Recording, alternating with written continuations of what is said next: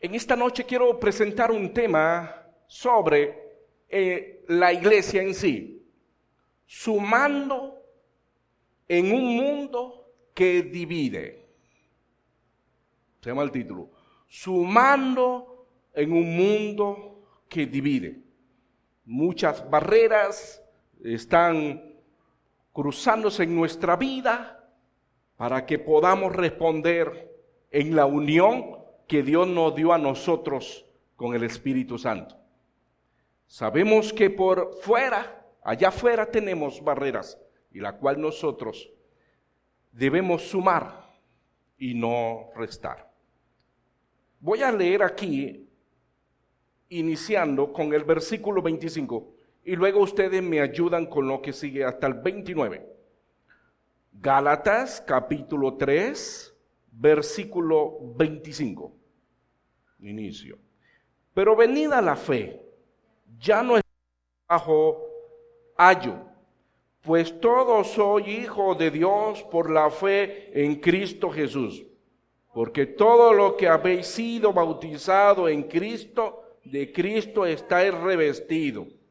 Ya no hay judío ni griego, no hay esclavo ni libre, no hay varón ni mujer porque todos vosotros sois uno en Cristo Jesús. Todo conmigo. Y si vosotros sois de Cristo, ciertamente el linaje de Abraham sois y herederos según la promesa. Oremos, por favor. Padre Santo, gracias.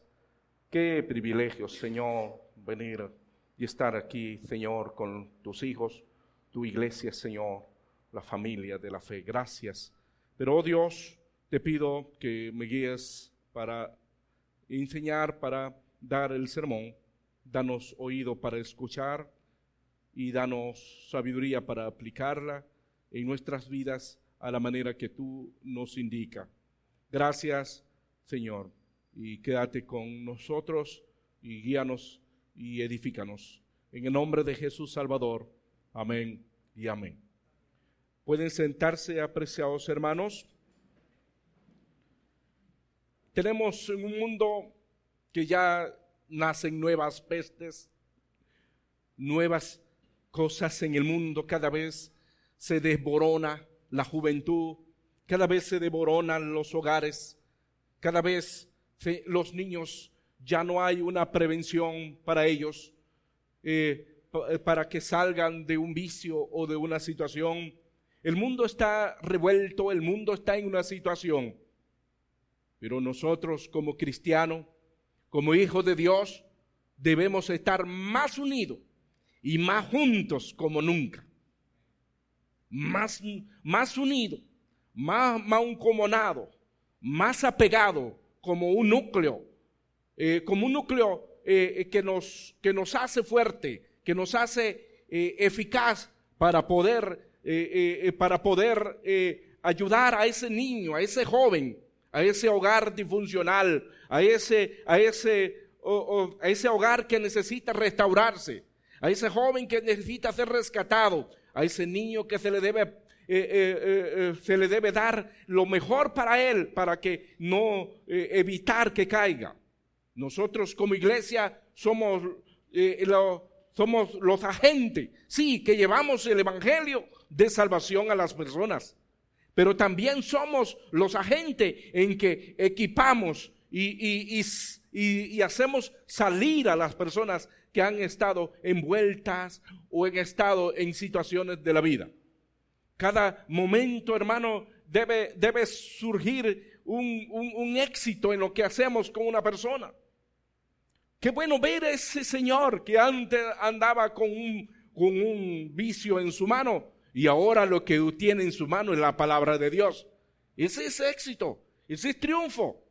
Ante, estábamos en un, en, eh, en, un vicio de, de fumar o cualquier adicción. ¿Y el humo qué significa? El incienso significa el humo subiendo, pero ahora somos personas que lo que hacemos es orar a Dios. Y eso no lo hacíamos antes. Y hemos reemplazado muchas cosas. Gracias a Dios por el cambio. Gracias a Dios que esta iglesia que esta iglesia ha, ha hecho por la gracia de Dios la transformación de su familia y todavía quiere que usted siga creciendo, todavía quiere que usted siga transformándose y creciendo a la estatura de Jesucristo. Ya hay una meta, la estatura de Jesucristo, la fe de Él. Hermanos, si tenemos un, un mundo que divide, dividido por grupos étnicos, divididos en clases sociales, estratos, divididos en, en partidos políticos, divididos por fronteras, divididos por himnos, divididos por costumbres, divididos por religiones. Estamos en una, en una situación que allá afuera muchos están divididos, pero nosotros estamos unidos en Cristo Jesús. Y ese, usted debe sentirse con ese privilegio, hermano, de que ese momento, este tiempo que usted está dándole aquí, estas dos horas, estas tres horas, este tiempo es, es valioso, no está perdiendo el tiempo, porque estamos unidos en Cristo Jesús, estamos unidos en el Espíritu Santo. Nunca piense que este tiempo que usted tiene aquí se va a extraviar, no, no, no al contrario, usted está ganando terreno para el reino de Dios y de Jesucristo. Hermanos, ahora, sumando en un mundo que divide, primeramente, nuestra iglesia debe sumar talentos. Debemos sumar talentos. Capítulo, Mateo capítulo 25, por favor. Ayúdame a buscar en Mateo capítulo 25 tantas habilidades, tantas, tantas capacidades que tienen las personas en la obra de Dios. Y es la que tenemos que sumar más talento. Vamos a ver en el versículo 15.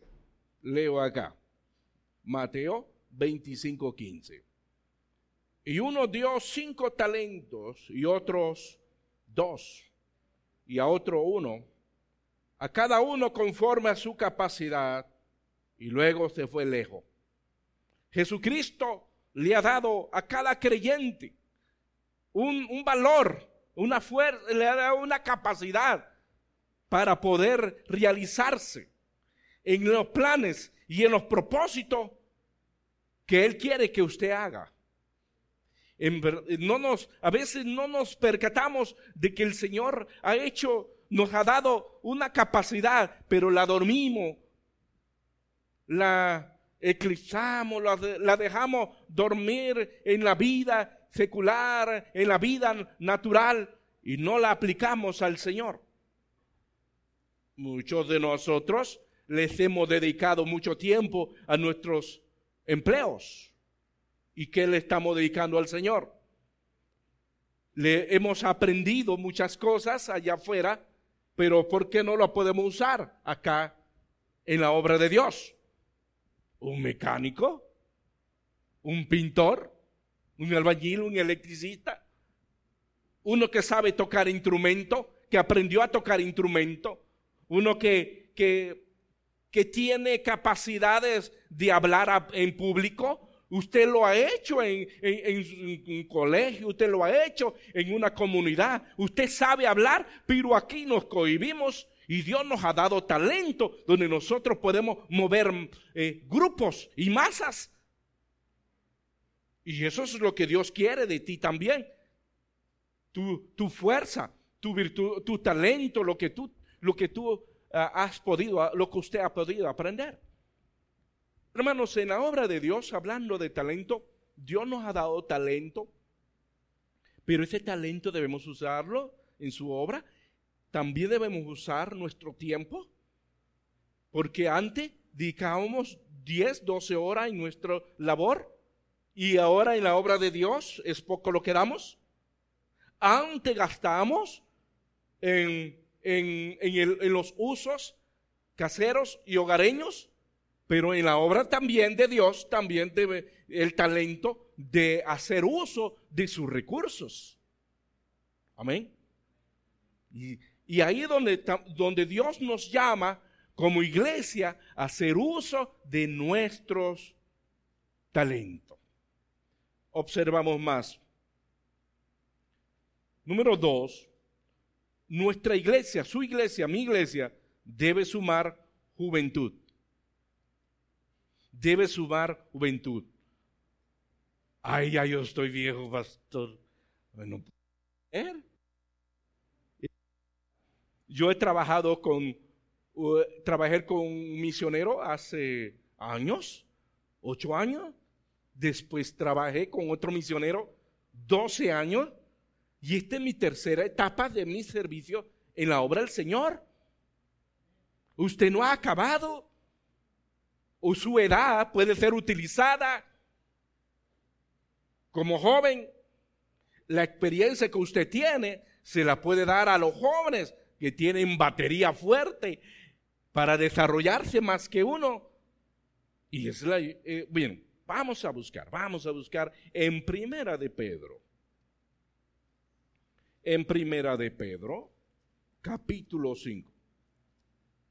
Mire, le digo que Primera de Pedro está antes de Segunda de Pedro. Si está extraviado, mire, por, le digo que primera de Pedro, capítulo 5, versículo 5. Dice así la palabra de Dios. Primera de Pedro, capítulo 5, versículo 5. Igualmente, jóvenes, está sujeto a los ancianos y todos sumisos unos a otros revestido de humildad, porque Dios resiste a los soberbios y da gracia a los humildes. Oh, hermanito mío, cuán, cuán, cuando vemos ese, ese joven juicioso, ese joven que, que, que, lo mandan y lo mandan y lo manda y, y hace la labor de Dios. Ese joven humildito, ese joven el que Dios va a usar de aquí a dos años, tres años. Pero ese joven medio que rebelde, medio que obstinadito en su casa, lo es también en la iglesia. Pero Dios quiere que el joven de hoy comience a respetar y aprender de los adultos. Porque los adultos tienen la experiencia, tienes, eh, tienen la experiencia y es nuestra parte que la iglesia se levante más, más jóvenes, más jóvenes amadores de la palabra de Dios. Más jóvenes amadores de los cultos, de los servicios. Jóvenes amadores del Evangelio al mundo perdido. Jóvenes que, que aprenden a, usar la Biblia para ganar a otro para Cristo. Jóvenes que, que en verdad eh, eh, van, van transformando su vida y su tiempo lo van aplicando al Señor. Entonces, esos jóvenes que hay en la iglesia son los motorcitos, son los, son los ejes, ejes motores de la obra de Dios. Por esto, hermano, cuando usted, hermano adulto, mire, hermano adulto, usted cuando ve un joven, piense en este joven que Dios lo necesita para la obra de Dios. Y ese joven lo vamos a ayudar, lo vamos a exhortar y lo vamos a motivar porque ese joven es el, es el que va a generar para mañana en la obra de Dios. Porque es su generación. Son generaciones que se deben utilizar. Porque va a llegar el momento. Por eso el trabajo que eh, se hace con las escuelas dominicales para ese jovencito. Cuando, cuando ese jovencito de nueve, de diez, once, doce años, usted piensa en que este jovencito eh, ore por ese joven, ore por los padres de esos jóvenes, para que mañana o pasado eh, uno se encariña con los jóvenes y los padres no convertidos, los jalan y ya no podemos desarrollar más en ellos. Pero nosotros tenemos que orar por los jóvenes y los jovencitos porque se necesitan. Su fuerza, su forma explosiva, creativa, su energía, su valor, su, dinámica. Ellos colaboran con los proyectos, ellos colaboran con, los, con la obra del Evangelio, ellos colaboran con, con los ministerios que se hacen. Usted, estos jóvenes son los que, eh, ahora que haya cualquier ministerio de niños, esos jóvenes son la batería. Esos jóvenes son los que están activos. Y es importante que, hermano, que nosotros oremos por los jóvenes de la iglesia. Nuestra iglesia debe sumar habilidad. Debe sumar habilidad. En Hechos capítulo 9, vaya conmigo. Vaya conmigo en Hechos capítulo 9. Eh, a veces nosotros siempre en nuestra vida humana hemos aprendido empíricamente algunas cosas. Pero en la obra de Dios usted, aunque usted no sea un erudito, un hombre de letra, un hombre, un astronauta, bueno, bueno, aunque hay algunos que están en la luna, ¿no? Pero aunque usted no tenga las capacidades, porque Dios te puede utilizar con la habilidad que la aprenda y la uses. ¿Cómo, cómo fue lo de Pedro? Del vulgo sin letra, ni en el SENA había estudiado. No había estudiado y Dios lo utilizó. Bueno, Pablo sí, no, hombre, Pablo era un tremendo eh, eh, filósofo, eh, una persona letrada hasta, donde no más, de la, de, tanto de la, del Antiguo Testamento, de, o sea, de la, del, del Misna, o sea, el Antiguo Testamento, como también él era una persona entregada a los estudios de la filosofía, de la ciencia. Porque él dijo, los pergaminos, hámelos traer. Él era una persona que también era letrada y Pedro no. Pero él lo, lo utilizó. Mire lo que, lo que Dios hizo con los 70. No los preparó como los 12. Le dio unas instrucciones y comenzaron a desarrollar. Usted dice, yo no tengo la capacidad, yo no me expreso como esa persona, yo no toco el instrumento como esa persona, yo no hablo ni canto, ni, más todo me sale chueco. No, el Señor puede. ¿Cómo que chueco? Torcido. Bien, en Hechos 9:36, mire lo que dice la palabra de Dios. Hechos 9:36.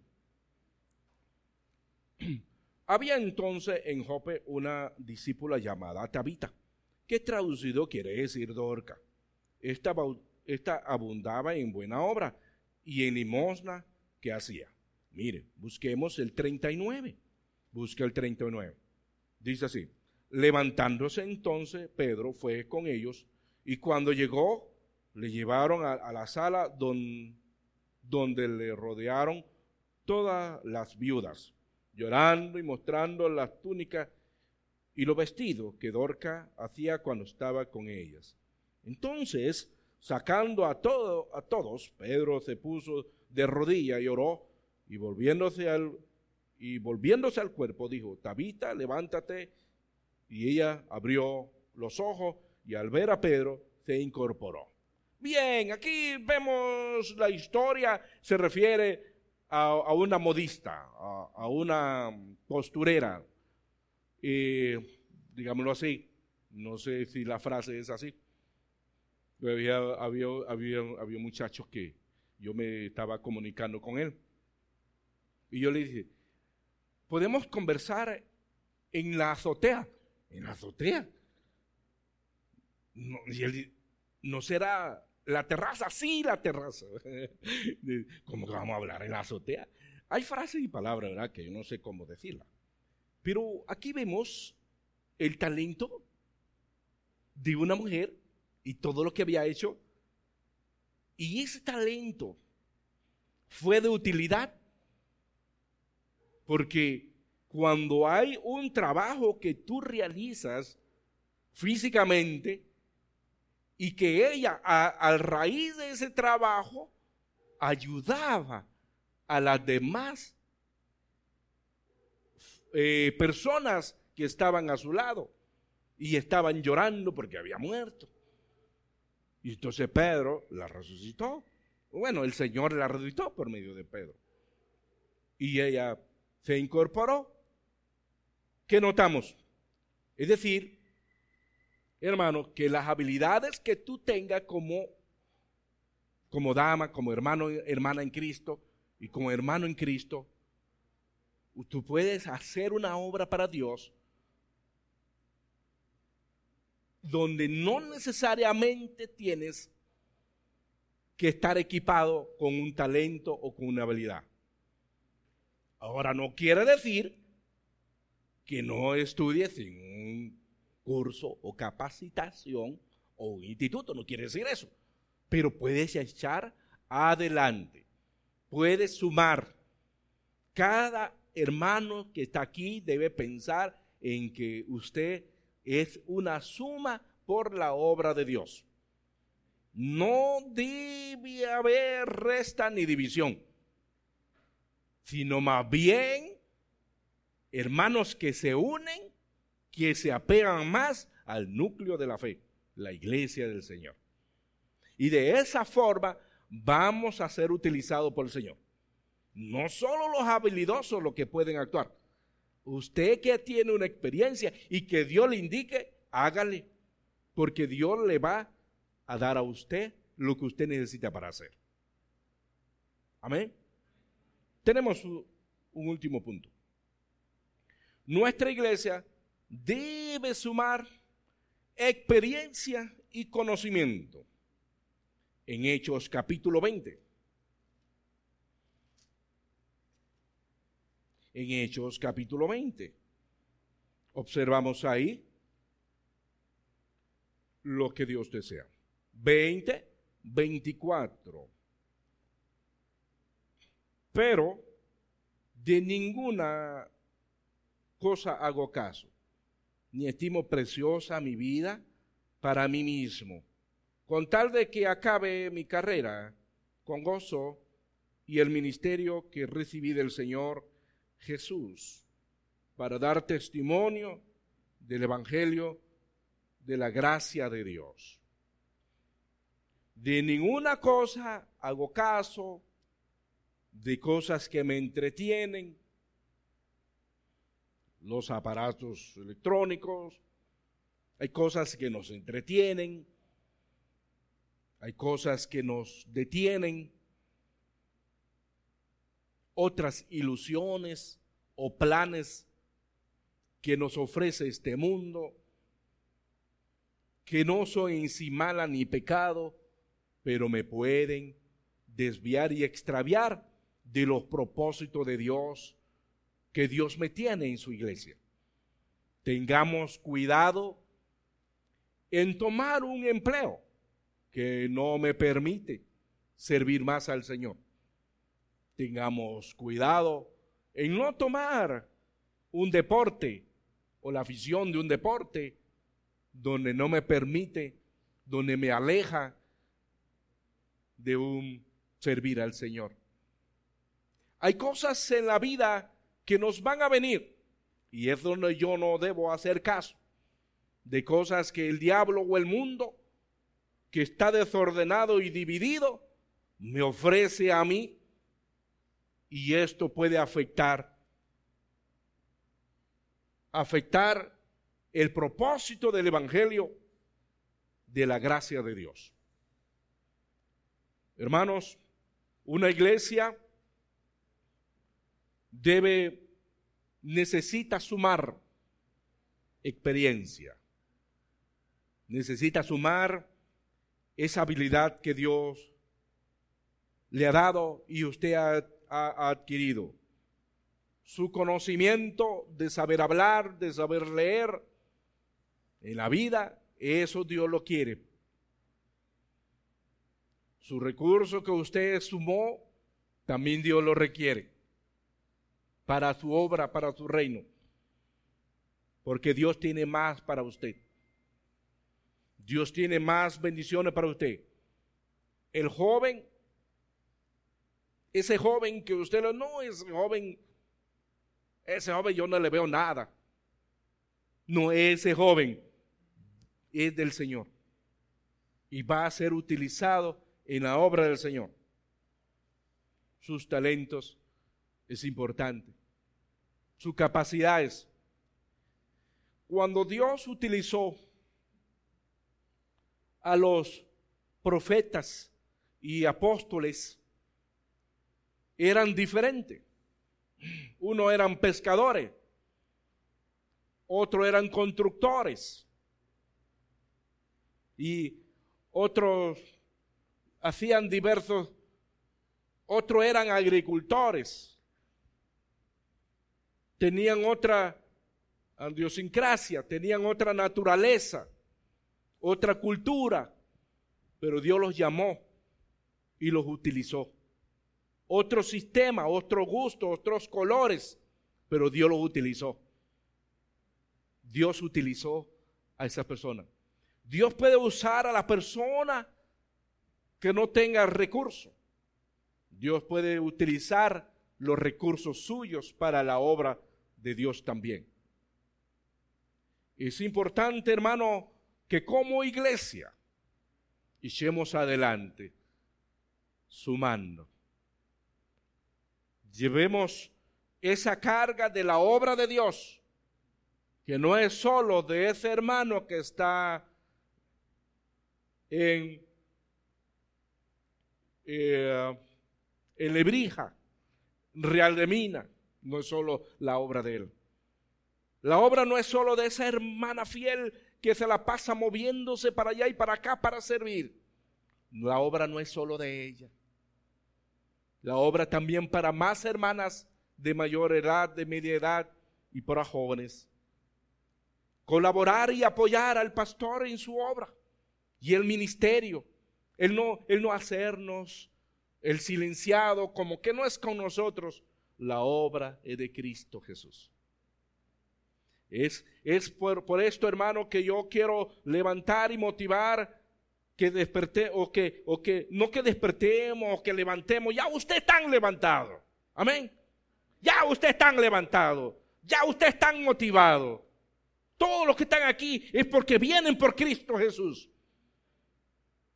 Yo no, yo no, yo no quiero eh, eh, que usted se sienta mal, al contrario, que lo que usted está haciendo para Cristo siga sumando más para Él.